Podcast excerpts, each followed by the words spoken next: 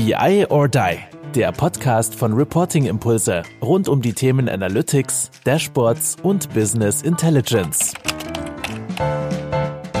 Hallo zusammen zu einer neuen Folge BI or Die. Heute mit Roger. Moin, ich begrüße dich. Na, wie geht's? Hallo, schönen guten Morgen. Ja, super geht's. Alles, alles bestens. Vielen Dank. Hi, jetzt habe ich dich mit Roger vorgestellt. Magst du dich vielleicht mal selber vorstellen, wer du so bist, was du so machst, woher wir uns kennen und so weiter und so fort? Das wäre total klasse, weil ich sag mal, der Name Roger ist so ähnlich wie Andreas. Ne? Das sagt jetzt nicht sofort jedem etwas. Ja, das stimmt. Das ist richtig. Ja, mein Name ist Roger Schimmig. Ich arbeite ähm, bei der Kelva AG als ähm, Head of Business äh, Unit Analytics. Das heißt also, ich bin für die ganzen analytischen Projekte ähm, bei der Kelva AG zuständig. Mittlerweile seit ähm, knappen fünf Jahren ähm, arbeite ich dort. Es wäre extrem viel Spaß macht mit einem super Team. Ähm, ja, ich arbeite im Bereich BI schon seit boah, fast über 25 Jahren, muss ich tatsächlich sagen. Angefangen mit SAP BW, so dieser Klassiker damals in den Strukturen. Habe dann relativ schnell eine, eine IT übernommen im Großkonzern in Essen. Man hört es an meiner Sprache, ich bin Ruhrpott-Kind. Ach, ähm, schön. Das finde ich immer sehr angenehm. ja, das ist, äh, ja, ich versuche mich auch nicht zu verstellen. Wohne mittlerweile in Bayern, ähm, habe in der Zeit dann sechs Jahre auch bei der Click ähm, gearbeitet, ähm, als Director Pre-Sales. Da war ich für die ganzen Pre-Sales zuständig, ähm, für die ganzen Projekte innerhalb ähm, der Dachregion, also Deutschland, Österreich und Schweiz.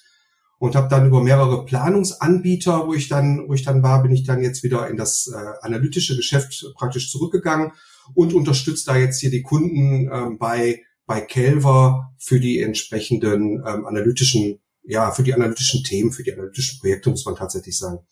Und wir, bei einem dieser Planungsanbieter, nämlich bei Board, da haben wir beide uns auch kennengelernt bei der Management Intelligence. Ich glaube, oh, jetzt muss ich oh ja, rate mal, wie lange, wie lange das her ist. Ich weiß es relativ genau. okay.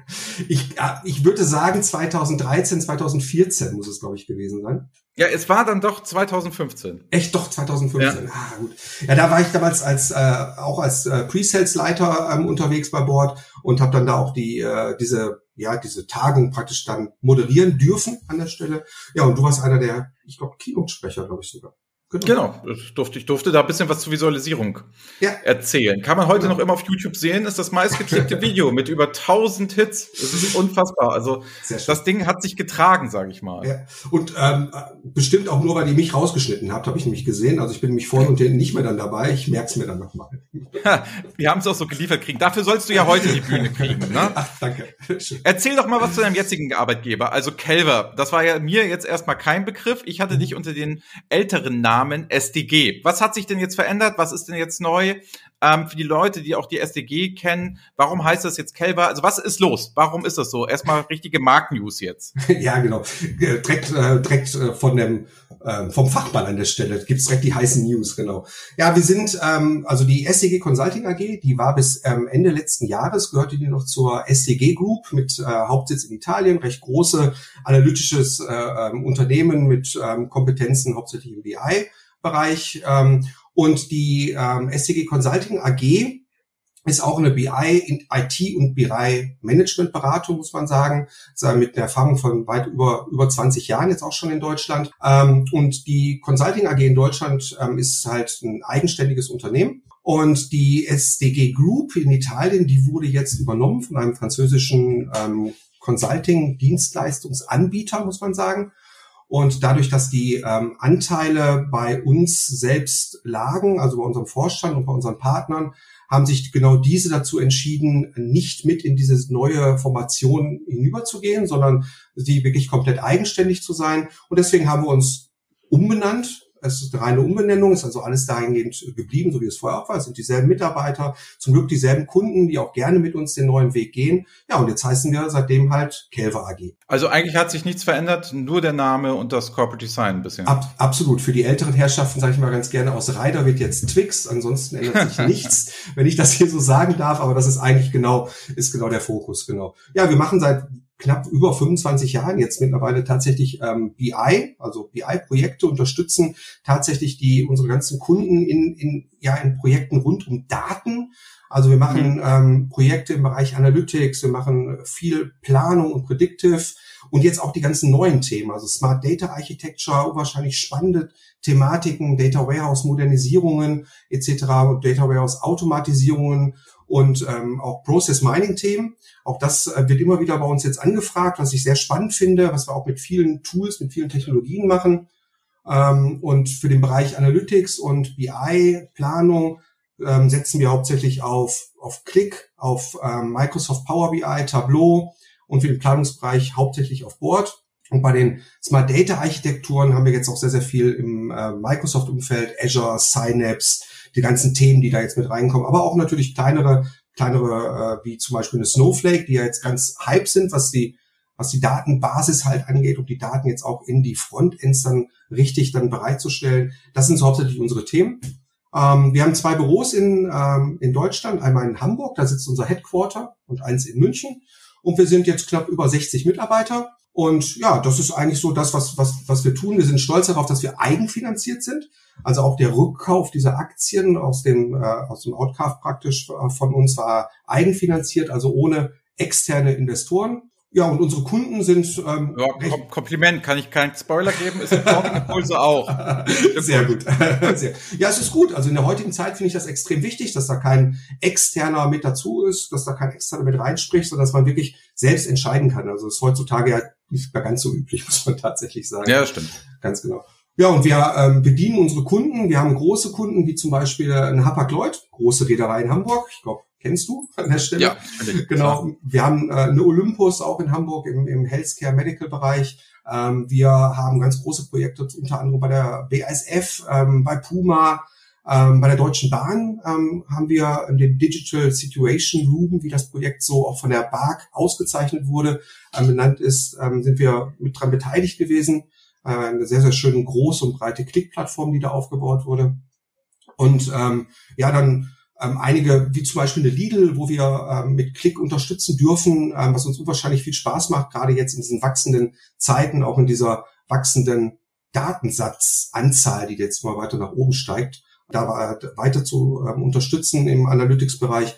Aber auch etwas kleinere Kunden, wie zum Beispiel Euronics, so Mittelstand, oder auch den Münchnern ähm, sehr bekannt oder den Bayern sehr bekannt mit Dahlmeier, ähm, wo wir auch den, den Vertrieb praktisch modernisiert haben und die ganzen Analysen schön auf ein iPad mal äh, mal gebracht haben. Also extrem spannende Projekte, die wir da in diesen Bereichen dann auch machen mit unseren Kunden. Gut, das ist natürlich jetzt der Rundumschlag. Ihr macht einfach alles. Weißt du was? Ich habe dir fünf Fragen mitgebracht ne? und denke mir, die frage ich jetzt mal und ich steige jetzt einfach mal mit Frage Nummer eins ein von den fünf okay. Fragen. Ne? Wenn du Kelver beschreiben solltest, was macht ihr nicht, was könnt ihr nicht? Was machen wir nicht, was können wir nicht? Ähm, eigentlich relativ einfach, weil ähm, wenn man zum Thema Daten geht, dann kommt natürlich erstmal der ganze Bereich Analyse und kommt Frontend und ähnliches und Speicherung, aber man kommt recht schnell auch zu Thema ERPs zum Beispiel oder CRM-Systeme. Und das ist genau das, was wir nicht machen machen. Also wir führen keine ERPs ein. Wir sind jetzt nicht die Sappler, die in irgendeiner Art und Weise große Installationen machen oder auch Navision, jetzt mal um, andere, um, um mal andere Systeme zu nennen, mhm. ähm, sondern wir sind die tatsächlich die, die die die Daten da rausziehen, auf eine vernünftige Basis setzen, darauf extrem gute Planungen aufbauen und extrem gute Analysen dann halt draufsetzen. Das ist das, was wir tun. Okay, und du hast es schon mal, du hast es schon mal angesprochen. Also ich habe rausgehört, Board, Click, Power BI, mhm.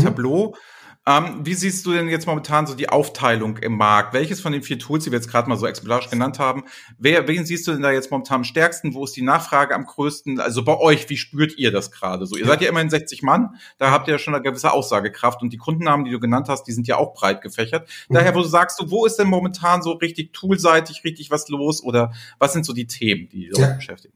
Absolut, genau. Also ich beschäftige mich ja gerade genau mit diesen, mit diesen Tools. Ja, also was bringt man auf den Markt? Was kann man jetzt auch 2021 praktisch auch anbieten? Und ähm, aufgrund, glaube ich, der, der, der Stärke, die eine Microsoft gerade hat, ähm, wird extrem viel Microsoft Power BI gepusht, muss man sagen. Das heißt also, da merkt man extrem stark die Nachfrage am Markt, auch bei den Kunden.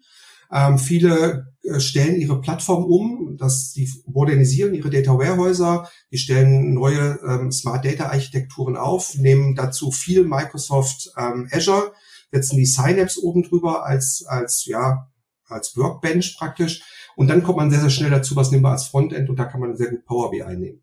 Deswegen ist Power BI, glaube ich, der ja, ich will nicht sagen Shooting Star, aber es wird definitiv noch weiter aufwärts gehen Ja, Power BI hat es ja auch clever gemacht, ne? Also das Index ja. 365 an die Fachabteilung direkt mit ausgerollt, ne? Dann Absolut. sofort Download. Jeder ja. überall frei. Also man hat doch, kannst dich erinnern, ne? Wir machen das Geschäft auch ein bisschen länger, wir hatten uns im Vorfeld ja. unterhalten. Da war die Frage immer, wann kommt Microsoft? Ne? Kannst dich noch erinnern, mhm. so auf dem Motto, irgendwann muss noch Microsoft diesen BI-Markt mal reindrängen. Und das war eigentlich klar.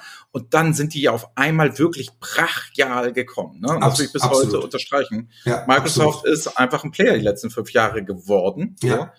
Und jeder hat drauf gewartet, aber als ich anfing als Yoga Consultant, da war es nur noch so, irgendwann muss Microsoft kommen. Ja, hallo, jetzt sind sie da. Ja, absolut. Und mit aller Macht.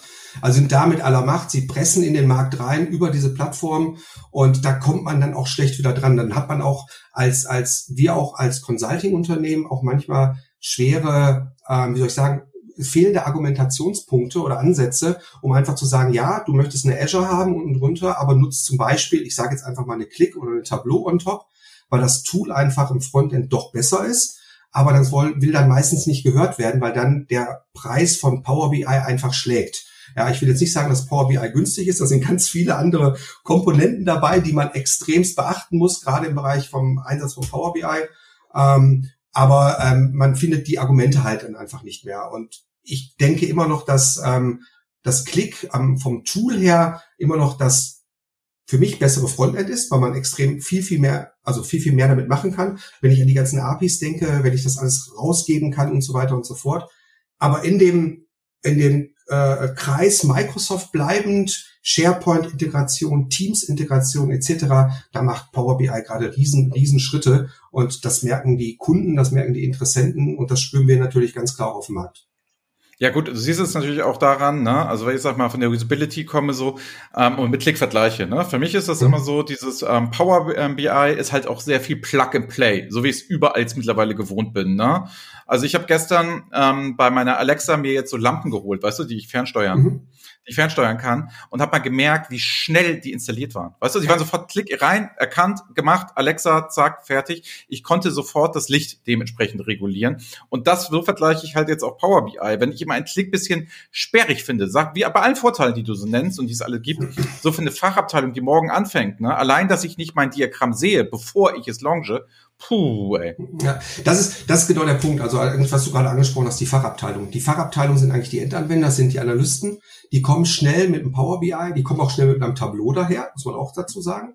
Ähm, und da ist Click ähm, mit dem, mit dem Datenmanager, den die entwickelt haben und der auch echt gut ist und der genau das Gleiche macht, der aber im Hintergrund noch eine viel, viel stärkere KI hat.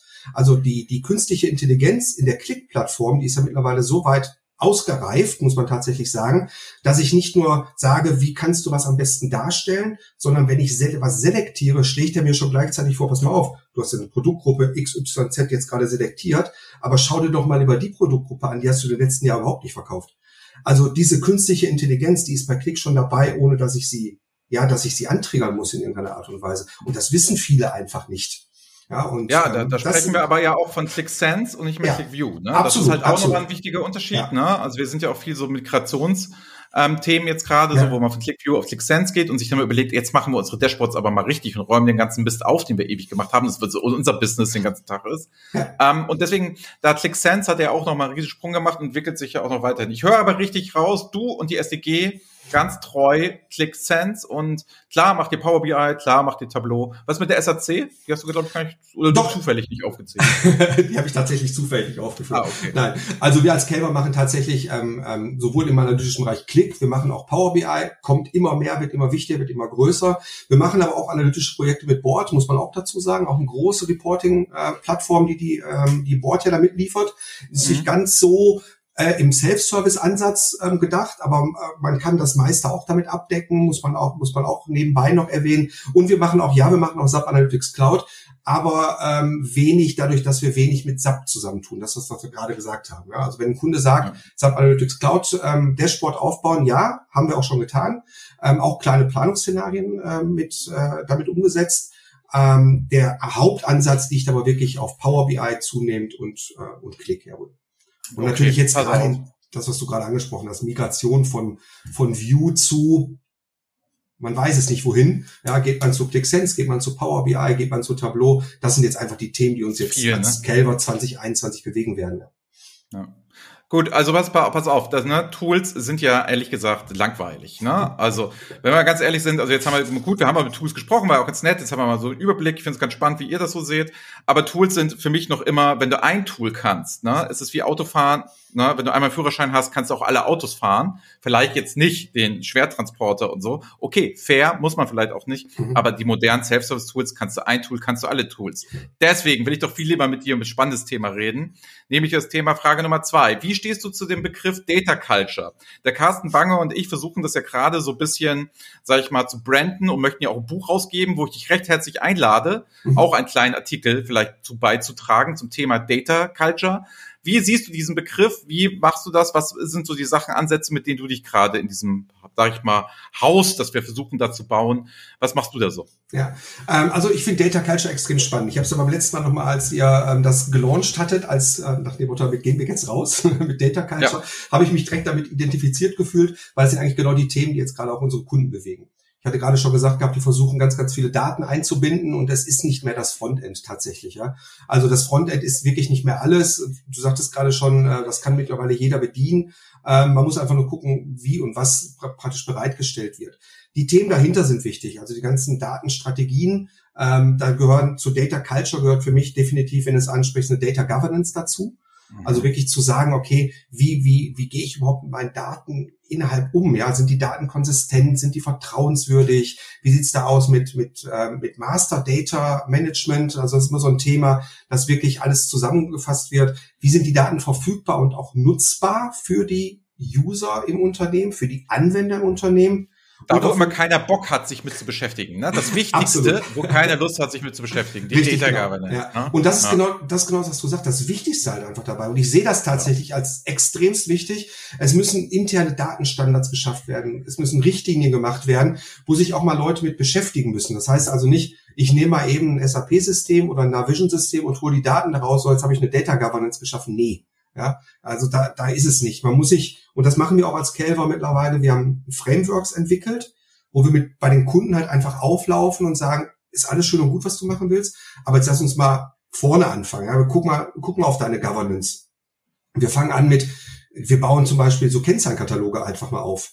Welche Kennzahlen habt ihr, die ihr reportet, mit denen ihr, die ihr analysiert? Und zwar nicht nur in der Controlling-Abteilung, sondern die ihr überall habt. Ja, ja da tun sich Abgründe auf, ne? Wenn man mal so ein Data Catalog, also was, ja. was, was, wo, wie oft Manager, die es vielleicht irgendwie konzentriert irgendwann mal gekriegt haben, was da für eine Verwirrung stattgefunden haben muss. Okay, die haben sowieso die Berichte nicht gelesen, aber, ne? Also was da für einmal stattgefunden muss, wenn man so einen Data Catalog aufsetzt Puh, ey, ja. das zeigt erstmal, wie sträflich man das vernachlässigt hat. Ne? Also ja. ist ja jetzt nichts Neues, seine Kennzahlen irgendwie zu definieren und zu bestimmen. Gar aber nicht. dass man das jetzt mal professionalisiert, ne? Überleg ja. mal, das ist echt ein Riesenthema geworden, Data Cataloging. Ja, wir haben, wir haben dieses, dieses ganze, also das Thema Data Cataloging und sogar den einen Schritt davor, also wirklich die Kriterien erstmal aufzubauen, welche Kennzahl für mich interessant ist und das dann in den, in den Data Katalog zu bringen mit den Datenstrukturen, die dann da drunter stehen und dann den, den Endanwender bereitzustellen, das ist schon, das ist schon krass. Da tun sich wirklich manchmal Abgründe auf. Also ich habe manche Kunden,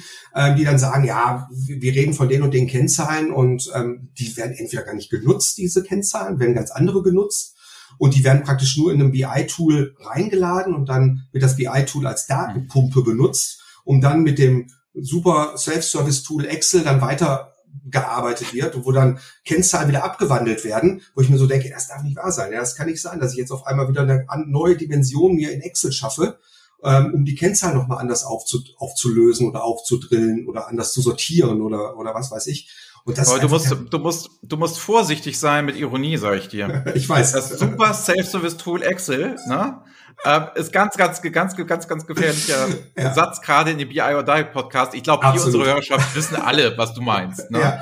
Ähm, ich komme da gerade drauf, weil ich hatte, ich hatte ähm, ähm, auf LinkedIn einen Post geschrieben nach dem mhm. Motto, das neue Bild des Controllers, eine Stellenausschreibung ja. und hatte die mal skizziert und hat gesagt, ähm, die wird es bald nicht mehr geben, so hervorragende Excel-Kenntnisse. Ne? Hey, du glaubst gar nicht, wie viele Kommentare ich gekriegt habe im Sinne von, wie wichtig Excel ist und was das alles ist und so weiter und so fort. Ironie, ich, ich sag dir, ja. vorsichtig, es gibt viele Nein. Leute, die sagen, super Self-Service-Tool, die klatschen jetzt in die Hände und sagen, ja, endlich sag's mal einer, super, großartig. So, also sind wir uns einig, Kelver, Calvert und Reporting-Impulse, das wollen wir alles abschaffen. Ne? Nein, ne? also, richtig, genau. Ich habe ich hab's, ich hab's auch gelesen, also die ganzen Posts, Einträge und die Kommentare darauf, ich fand's herrlich, ganz ehrlich. Ich, zwei Sachen habe ich noch dazu hinzuzufügen. Ähm, du kannst mal ganz gerne mal auf einer großen Zuhörerschaft mit von Controllern und, und keine Ahnung, so Leuten, die mit den, diesen Daten hauptsächlich viel mit Excel arbeiten, da habe ich es nämlich auch mal gemacht, bin hingegangen und habe gesagt, ja, sie haben ja die neue Meldung von Microsoft gehört, dass Excel jetzt ausläuft und nicht mehr weiter, ähm, also nicht mehr weiter produziert und hergestellt wird. Oh, das ist geil. Das so, ist der so Hammer. hätten wir so hätten wir, wir hätten so einsteigen sollen in die Podcast-Folgen Breaking News. Ne? ja. Ähm, Excel wird nicht mehr. Oh, das ist eine oh, Das ist ohne, ohne Flachs. Das ist echt, das ist so lustig, das Gesicht, die Gesichter, die Gesichter der Controller einfach zu sehen. Wie der nimmt uns Excel. Hast du das auch schon gehört? Also es ist herrlich, herrlich, herrlich, herrlich. Das ist Punkt eins. Und das zweite ist immer, wenn ich über über Self-Service rede und über Governed Self-Service-Strukturen rede, also die aufzubauen, und zu implementieren im Unternehmen. Das kommt von den meisten, kommt dann erst mal von den vor den oberen Herren, muss man sagen, vor den Menschen. Wir brauchen keinen Self-Service, das machen die alles selber, das machen die alles selber. Und da mal die Frage zu stellen, ach, deinstallieren Sie jetzt auch Ihr Excel, das wäre lustig. Also das, das sind so, das sind so zwei Sachen, die einfach nicht zusammenpassen. Ne? Auf der einen Seite, ich erlaube den alles downzuladen und mache es in Excel, auf der anderen Seite ähm, schränke ich Funktionalitäten in einem super teuren, tollen BI-Tool, was immer es auch ist, ein, damit sie keinen Self-Service mehr nutzen können. Also das ist so für mich so dieses, dieses Thema Data Governance ähm, gespickt und das ist meines Erachtens auch eines der wichtigsten Sachen, die ganze Organisation drumherum. Ich kann Methoden anwenden, ich kann Technik anwenden, ja, check, aber die Organisation drumherum zu bauen, ob ich so sage, ich habe jetzt einen Chief Data Officer oder ich habe Data Stewards oder ähnliches oder ein Data Governance Team. Ich glaube, die Schwierigkeit ist, oder da ist die Schwierigkeit am höchsten, das in Unternehmen halt praktisch reinzubringen und vor allen Dingen in die Köpfe auch reinzubringen. Genau, also wer da, ich glaube auch, wer da mal gerne Impuls haben möchte, ne, ähm, guckt gerne auf die Bertelsmann University. Die hat ja mit uns damals ähm, so ein Rollenmodell entwickelt. So findet ihr unter Data Curriculum. Das ist auch frei verfügbar. Also wer da Lust hat, guckt da einfach mal rein. Das ist ein erster Impuls, erster Aufschlag. Wir sind keine HR-Beratung, wir machen da nicht tiefen organisatorische. Aber wer mal so einen Eindruck kriegen möchte, welche Data-Rollen, finde ich das ganz spannend. Aber da komme ich auch zu Frage Nummer drei. Ne? Mhm. Welche Data-Rollen, wenn du da sprichst, siehst du denn jetzt momentan in Unternehmen und welche würdest du denn sagen, die sind kritisch und die sollten Unternehmen besetzen, wenn sie Datenprojekte haben? Ich mache bewusst, habe ich gesagt, Datenprojekte, um es mhm. bewusst zu halten. Welche Rollen siehst du so im Unternehmen? Also wir haben ja gerade schon gesagt, der klassische Controller Excel, tschüss, kannst nach Hause gehen. Ne? Also wenn meine Tochter sagen würde, sie möchte Controllerin werden, würde ich sagen, ob sie nicht was ordentliches machen könnte. Also insofern, mal die Frage an dich, was ja. siehst du denn so für Data-Rollen, was siehst du für neue Dinge, Impulse, was brauche ich denn so als Unternehmen, wenn ich modern als Data-Driven Company aufgestellt sein möchte? Ja, ich, ich hatte gerade, glaube ich, schon die wichtigsten fast erwähnt. Also ich muss erstmal oben jemanden haben, der einfach sich annimmt und zu sagen, ich nehme mir die Data Governance an, ich nehme mir die Daten an, ja, und ich bin Herr der Daten praktisch im Haus, also so ein Chief Data Officer, CDO oder ähnliches, wie er heißt. Der kann ja einmal anders heißen. Der kann ja, der kann ja auch manchmal ist es einfach der BI-Leiter, um das mal ganz, ganz ja, oder, jetzt zu sagen. Oder ja, Data Steward oder so. Es ist dann halt genau. Benennung. Egal, aber die Rolle Absolut. ist jetzt da. Der Herr genau. der Daten, die genau. Frau der Daten. Da muss, da muss oben, da muss oben jemand drüber stehen. Da muss es darunter jemanden geben. Ich lasse jetzt auch mal die Benennung halt einfach weg, der einfach da ist, um praktisch die, die Grundlage zu schaffen, damit diese Daten auch vernünftig reinlaufen. Wo reinlaufen, erstmal egal, ob es in Data Catalog geht oder ähnliches einer, der praktisch die, das, die Herr, der Herr von dieser, von dieser Architektur, wie man, wir sagen mal ganz gerne, der die, der die Smart Data Services betreut praktisch, ja. Das ist meistens eine, heutzutage eine IT, eine IT-Geschichte, ähm, aber im Endeffekt gehört, gehört er auch dann dazu. Und dann gibt's einen, ich nenne den jetzt einfach mal so eine Art Bibliothekar, der so, der den Datenkatalog einfach beherrscht und der weiß, wie kann ich diese Daten auch sinnvoll jetzt zu meinem Endanwender bringen. Mhm. So ein Datenkatalog, da gibt's ja heute extrem viele, viele Tools schon auf dem, auf dem Markt. Microsoft macht ja jetzt auch den, bringt jetzt auch den ersten raus ähm, innerhalb seiner, ähm, seiner Azure-Umgebung, ähm, Microsoft Synapse. Ähm, da wird ja jetzt auch ein Data-Katalog erscheinen. Ähm, die Click hat einen, ähm, die Colibra gibt's, ähm, ich glaube die Exasol hat auch einen entwickelt. Also gibt's ganz, ganz viele Datenkataloge und der muss halt einfach äh, ähm, befüllt sein und der muss gewartet werden. Und ähm, da müssen die Daten praktisch bereitgestellt werden. Und ich denke, wenn das funktioniert, dann können sich auch die Endanwender, ob ich die jetzt, ich bleibe jetzt bei diesen Rollen, Data Science nenne oder Data Engineer oder ähnliches, ähm, oder einfach nur ja, Business-User, Analysten, ähm, die würden sich dann daraus bedienen können. Also ich muss immer so sehen, dass ich diesen, diesen Strang, diese Architekturbild abgebildet kriege im Unternehmen. Und wie die Rolle dann heißt, ist eigentlich fast egal, finde ich ehrlich gesagt. Ist meine Meinung. Ja, was ich, was ich immer, ähm, was ich immer spannend finde, ist, wenn ich mit Kunden, also jetzt nicht unser Hauptthema, aber wenn ich über die Kunden mit über das Thema Data Catalog rede, ne, dass die immer bedenken, das ist eine einmalige Sache. Weißt du, als würde ich einmal so ein ja. Glossar aufsetzen, ne, wie das früher war in den Büchern, wo man mhm. hinten auf der letzten Seite das Glossar und das ganze Buch dann quasi zusammengefasst. Ne? Ja. Oder es ist so das äh, Brockhaus-Lexikon, so, weißt du? Und dann ja. habe ich das in, der, in dem Stand stehen und da steht dann alles drin und das kann ich dann wie Oma die nächsten 50 Jahre haben. Ne?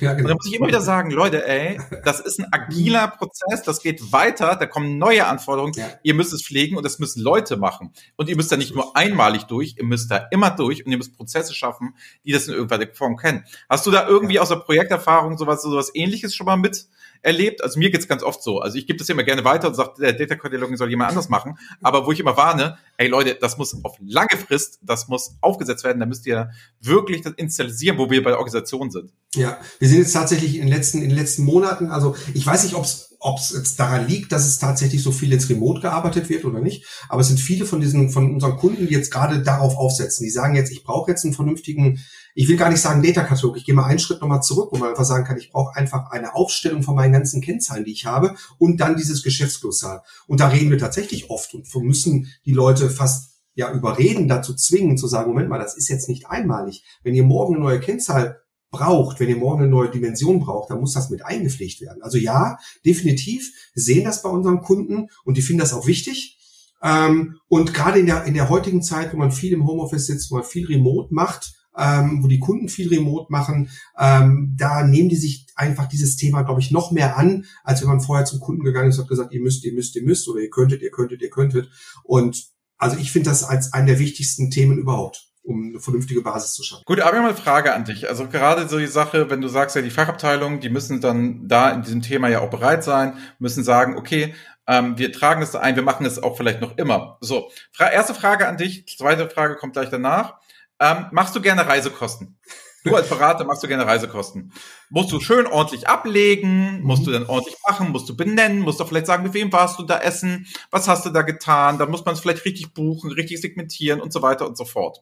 Mhm. Es ist doch eine ätzende Aufgabe und ich wette mit so. dir als langjähriger Berater, du hast sie oft auch schon schleifen lassen über Monate hinweg und hast sie auch alles auf einmal holen lassen oder böse E-Mails hast du gekriegt, mhm. wo du dann von der internen Kraft auch schon genervt wurdest. Wenn ich das jetzt alles übertrage auf Data Cataloging, ne? Mhm. Wie soll das denn funktionieren? Wie kriege ich denn Fachabteilung dazu, das nachhaltig zu machen? Also ich weiß halt schon, dass wenn, wenn ich irgendwo anrufe im Callcenter, dass es nicht mal da vernünftig dokumentiert wurde, was mein Anliegen ist. Also wie kriege ich denn Fachabteilungen dazu? Und gerade Leute, die über Kennzahlen entscheiden.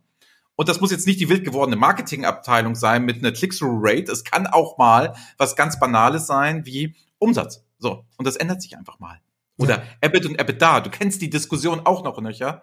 Also meine Frage ist, wie motiviert ihr Fachabteilung, das zu machen? Weil das Thema ist, seid wir ehrlich, ist IT getrieben. Ja, ja, das, der, der erste Ansatz ist immer IT getrieben. Ähm, genau. Du ich, ich gehe mal so ein bisschen so auch zu dem zu der ersten Frage zurück, von wegen ich bin ja Berater und ich mache Reisekosten. Es gibt ja mittlerweile auch schon Apps und Tools, das kenne ich nur ein und schick's weg und dann ist die Sache auch fertig. Also das geht ja mittlerweile auch schon. Also das geht aber, um das zu, zu übertragen, das geht einfach in diesem Kennzahlbereich halt einfach nicht. Also ich glaube, man muss man muss halt einfach die Datenkompetenz halt einfach mittlerweile entwickeln und das ist eigentlich so das nächste große Thema zum Thema Data Culture, zu deiner Frage, die du eben schon äh, hattest, neben der Data Governance auch eine Datenkompetenz, zu Neudeutsch halt äh, so eine Data Literacy halt aufzubauen. Die Fähigkeit, mit den Daten halt umzugehen und die Fähigkeit, mit den Daten umzugehen, heißt auch die Kennzahl zu kennen, die dahinter steckt. Die Kennzahl zu definieren und auch mal gegebenenfalls eine Kennzahl praktisch anzupassen. Und die Motivation, weil du gerade sagst, wie motiviere ich die Leute, das, das dementsprechend zu machen, ist einfach das Ergebnis, was da rauskommt. Ich muss den Leuten so sagen, dass die einen Mehrwert davon bekommen, wenn die jetzt mehr Datenkompetenz entwickeln. Und derjenige, der für den Datenkatalog zuständig ist, der für die Kennzahlen zuständig ist, wenn der erkennt, ah, Moment mal, wenn ich meine Kennzahl jetzt noch mit bestimmten anderen Daten noch anreiche und die vielleicht noch ein bisschen anders drehe und nochmal anders definiere, dann habe ich jetzt auch einen Mehrwert in meinem Business. Ja, ich kann mehr Kunden gewinnen, ich kann mehr Umsatz machen oder oder oder. Und das ist einfach das, was ich was ich extremst wichtig finde und versuche auch den Leuten halt halt rüberzubringen. Und dann entsteht auch so ein Prozess, von dem wir gerade gesprochen haben. Dann entsteht auch ein Prozess nach dem Motto, okay, wer ist verantwortlich für diese Kennzahl, wer ist verantwortlich wo die, die, die Daten entstehen, wer ist verantwortlich dafür, wie die Kennzahl berechnet wird. Also das, ähm, ich denke, das, das ist ein wichtiger Schritt halt einfach dahin.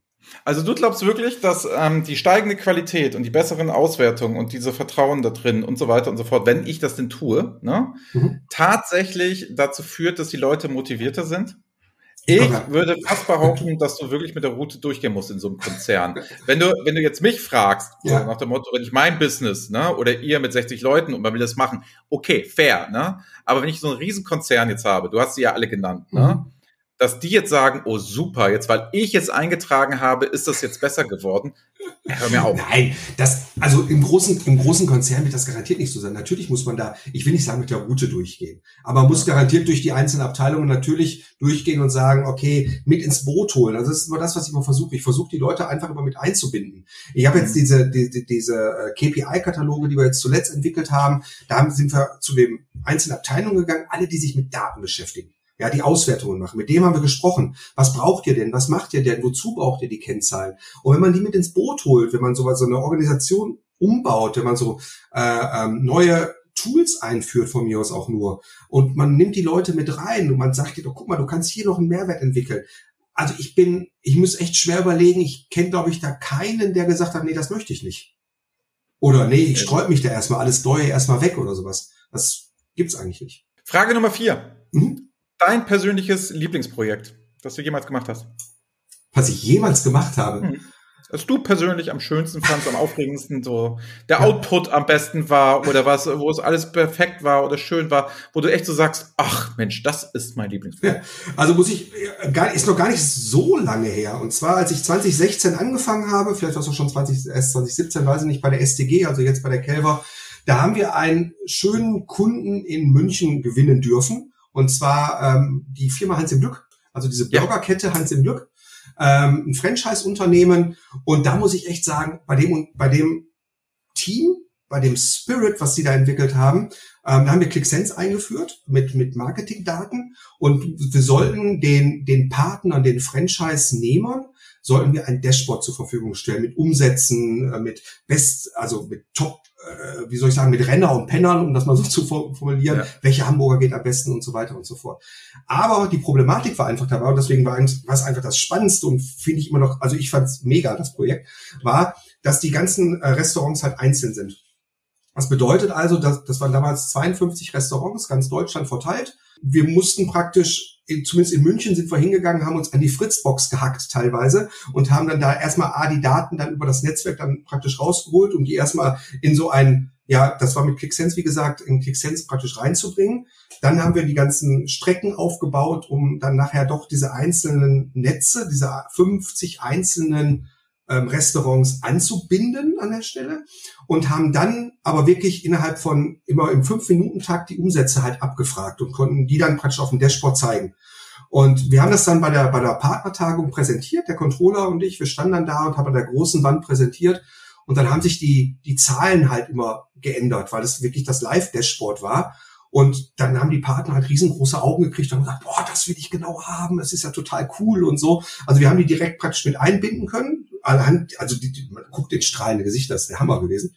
Und ähm, dann ist man noch so hingegangen und hat dann tatsächlich daraus noch so, so die Mehrwerte halt einfach entwickelt, dass man gesagt hat, okay, wir haben die Umsätze dann auf Tische abgebildet. Also wir haben praktisch den, den Flurplan von so einem Restaurant reingenommen und haben gesagt, Tisch eins macht von acht bis neun so und so viel Umsatz und ähnliches. Und dadurch konnten praktisch die, die, die Franchise-Nehmer auch nochmal ihre Tische halt umstrukturieren, um zu sagen, okay, guck mal, ich schiebe jetzt mehr Tische ans Fenster und nehme vielleicht ein Deko-Element weg und tu das weiter nach hinten, weil die Fenstertische dann und dann halt besser ja besser laufen und besser platziert sind und ich dann noch mehr Umsatz generieren kann.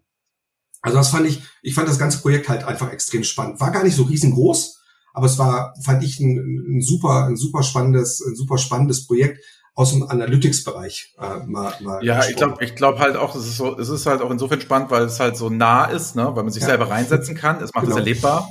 Weil das Business relativ einfach ist, ne? Irgendwelche vegetarischen, veganen oder halt normale Burger in irgendeiner Form zu verkaufen und dann sitzt man da mit seiner Jack Wolfskin Jacke, wenn man am Bahnhof Berlin das äh, gemacht hat und nicht weiß, wo man sonst hingehen kann.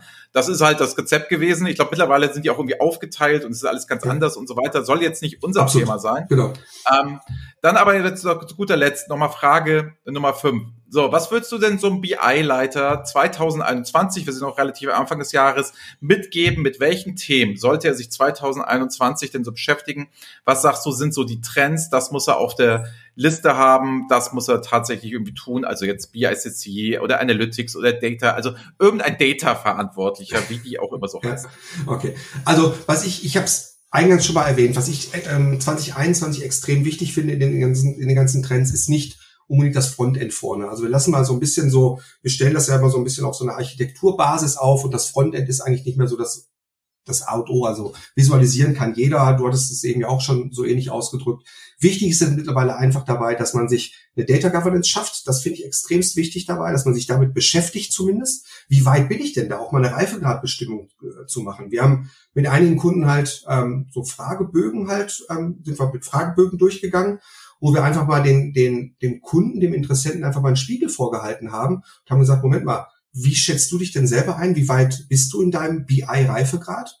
Und auf der anderen Seite haben wir das dann ähm, praktisch ausgewertet und haben gesagt, ja, Moment mal, du siehst dich vielleicht auf vier, wir sind nicht mehr als zwei, mehr auf zwei. Also so, sowas dann äh, praktisch mal mit, ähm, also wirklich dieses Spiegel vorhalten und dann da mal ein bisschen, ein bisschen mehr zu hinterfragen. Und was dann daraus garantiert rauskommen wird, ist, dass ich die, diese ganze Architektur mir einfach durchdenken muss. Ähm, wir werden von so vielen Kunden, Interessenten gerade angesprochen, dass das Thema Smart Data Architekturen angeht. Was das Thema angeht, wie modernisiere ich mein Data Warehouse, wie automatisiere ich das? Es kommen immer mehr Daten ran, es werden immer mehr unterschiedliche Datenquellen angebunden. Ja, also dann von Social Media Daten mal ganz nebenbei, aber es kommen IoT Daten dazu, äh, Maschinendaten, die ich vielleicht bei mir intern habe, vielleicht externe Maschinendaten, ähm, irgendwelche anderen, ja, irgendwelche anderen Daten, mit denen ich heute noch gar nicht, gar nicht so eigentlich mit rechne, mit denen ich heute gar nicht arbeite. Und die muss ich halt sinnvoll einfach in so eine Architektur einbauen. Und zwar so, dass ich möglichst wenig Aufwand habe. Weil meistens ist es immer so, oh, jetzt muss ich eine ETL oder heutzutage eine ELT-Strecke halt aufbauen mit viel, mit viel Aufwand, ich lasse das dann mal lieber. Aber da gibt's Tools, die das automatisiert machen, die geänderte Datensätze automatisch praktisch in diese ähm, ja in dieses Speichermedium, sage ich jetzt einfach mal, ob das jetzt ein Data Warehouse ist, ob das ein Data Lake ist oder ähnliches, praktisch dann automatisiert reinnehmen. Und diese ganze Smart Data Architektur arbeitet dann praktisch für sich, so dass ich dann super mit einem Frontend aufsetzen kann, mit einem Data Catalog arbeiten kann und meine Daten perfekt zum Endanwender bringen kann, ohne dass ich einen riesen, einen riesen Aufwand habe und wenn möglich auch noch mit möglichst geringeren Kosten. Es gibt ja auch Low-Cost-Tools an der Stelle, es gibt Open Source in dem Bereich. Also ich denke, dieses ganze Thema Smart Data Architecture, das wird, glaube ich, in 2021 ein sehr, sehr großes, sehr, sehr großes Thema werden.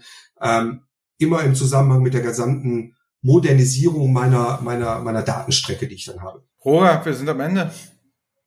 Okay. sagst du?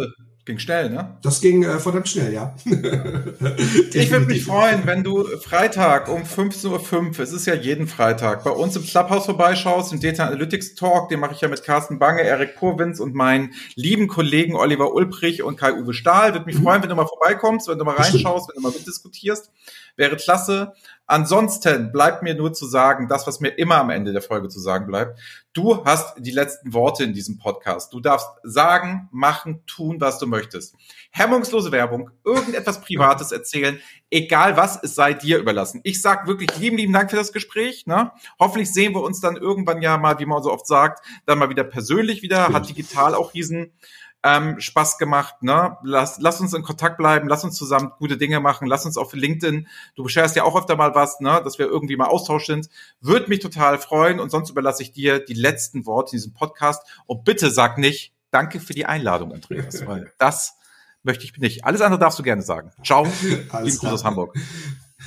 Ja, also ich kann, ich kann nur das wiederholen, was ich oder zusammenfassen, was ich vorher gesagt habe. Wenn, äh, liebe Zuhörer, wenn Sie auch mehr aus Ihren Daten rausholen wollen, wenn Sie die richtige wachsende Infrastruktur aufbauen wollen, wenn Sie Fragen haben zu Analytics-Themen, zu Planungsthemen oder gerade jetzt, wie eben zuletzt besprochen, zu diesen Smart Data Architektur-Themen, dann nutzen Sie uns als Kelva gerne als Sparringspartner. Wir helfen Ihnen da gerne weiter. Schauen Sie auf Ihre, auf unsere Webseite. Schauen Sie nach, was gibt's für interessante Case Studies und Referenzen, die wir dort haben. Unsere Kunden stehen gerne mit Rat und Tat äh, bereit, Ihnen auch da weiterzuhelfen. Schauen Sie sich an, welche Webinare wir als nächstes anbieten. Wir kennen den Markt, wir unterstützen Sie da gerne bei, ja, und hoffen, dass wir dann auch wirklich in den, uns in den nächsten Projekten dann tatsächlich, ähm, ja, vielleicht auch tatsächlich dann live wiedersehen. Machen Sie es gut. Sehr gut. Ciao. Hat jemand endlich mal das Angebot der hemmungslosen Werbung wahrgenommen? Ciao, Roger. Bis bald. Ciao. Bis bald. Ciao. Servus. Danke. Das war BI or Die, der Podcast von Reporting Impulse. Danke, dass ihr auch diesmal wieder mit dabei wart. Wenn es euch gefallen hat, dann hinterlasst uns doch eine gute Bewertung und abonniert den Podcast, um keine weitere Folge zu verpassen. Bis zum nächsten Mal.